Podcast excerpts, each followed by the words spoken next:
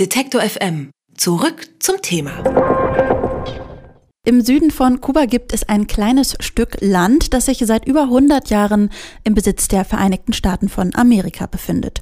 Dort steht eine amerikanische Marinebasis und das vielleicht berüchtigste Gefangenenlager der Welt. Die Rede ist von Guantanamo Bay, der Ort, an dem die USA seit 2002 Terrorverdächtige einsperren. In den 2000ern galt Guantanamo vielen Kritikern als das Symbol für das oft völker- und menschenrechtswidrige Vorgehen der USA im im sogenannten Krieg gegen den Terror. In den letzten Jahren ist es ruhiger geworden um das Gefangenenlager, doch seit dieser Woche ist Guantanamo wieder in den Schlagzeilen.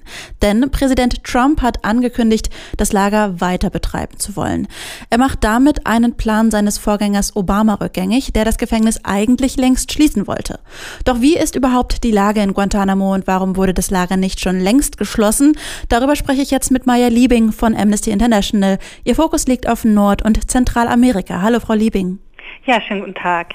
Als ich die Berichte von Trumps Rede zur Lage der Nation gehört habe, war mein erster Gedanke, wie kann es eigentlich sein, dass es Guantanamo überhaupt noch gibt? Ja, das liegt leider daran, dass es Präsident Obama während seiner Amtszeit nicht gelungen ist, wie angekündigt, das Lager zu schließen. Er hätte dazu die Chance gehabt. Wir haben uns damals 2009 nach seinem Amtsantritt natürlich sehr gefreut und ähm, gehofft, dass es nun endlich eine Lösung für all die Inhaftierten dort gibt. Obama hat dann äh, seine beiden Amtszeiten auch tatsächlich genutzt, um einige Gefangene freizulassen. Es hat auch äh, während seiner Amtszeit keine neuen Überstellungen nach Guantanamo Guantanamo gegeben. Das ist die gute Nachricht.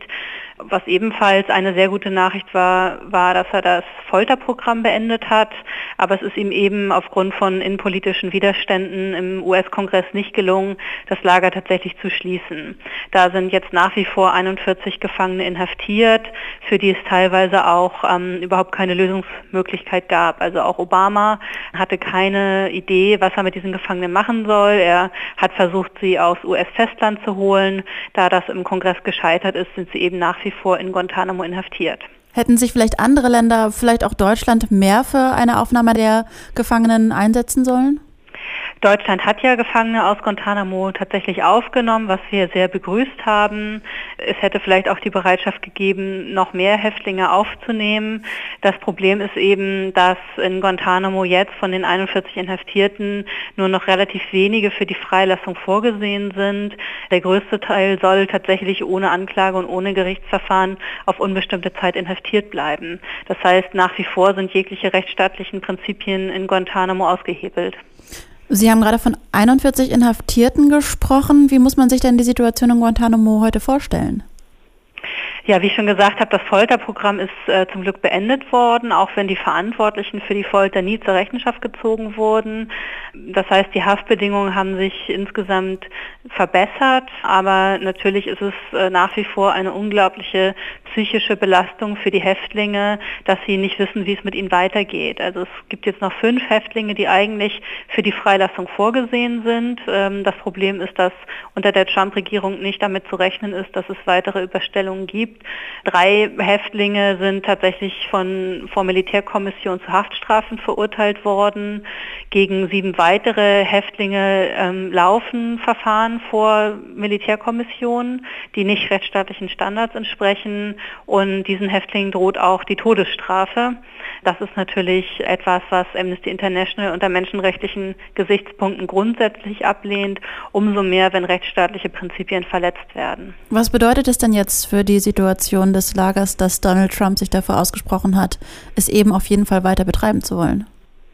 Also es ist natürlich eine unglaublich schlechte Nachricht. Von Guantanamo geht eine unglaubliche Symbolkraft aus als Ort von Menschenrechtsverletzungen der westlichen Welt.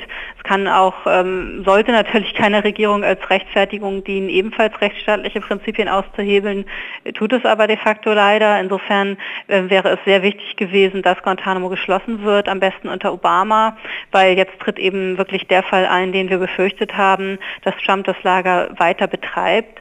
Es ist auch zu befürchten, dass es in Zukunft sogar neue Überstellungen nach Guantanamo geben könnte, was wir aufs Schärfste verurteilen würden. Es ist auch einfach wirklich unverständlich, warum die USA als Demokratie, als Rechtsstaat äh, sich so einen Ort erlaubt. Und ich denke, es ist auch wirklich ein Zeichen der Schwäche und nicht der Stärke, wie Trump das vielleicht glaubt. Denn die USA haben ein funktionierendes Rechtssystem. Wenn es Menschen gibt, Terrorismusverdächtige, die natürlich für ihre Taten zur Verantwortung gezogen werden müssen, dann sollte man das in einem rechtsstaatlichen Verfahren tun. Der US-Präsident Donald Trump will, dass Terrorverdächtige weiterhin in umstrittenen Gefangenenlager in Guantanamo eingesperrt werden sollen. Wieso das Gefängnis überhaupt noch existiert und wie die Lage der Gefangenen dort heute ist, hat uns Maya Liebing von Amnesty International erklärt. Danke für das Gespräch. Vielen Dank. Alle Beiträge, Reportagen und Interviews können Sie jederzeit nachhören im Netz auf detektor.fm.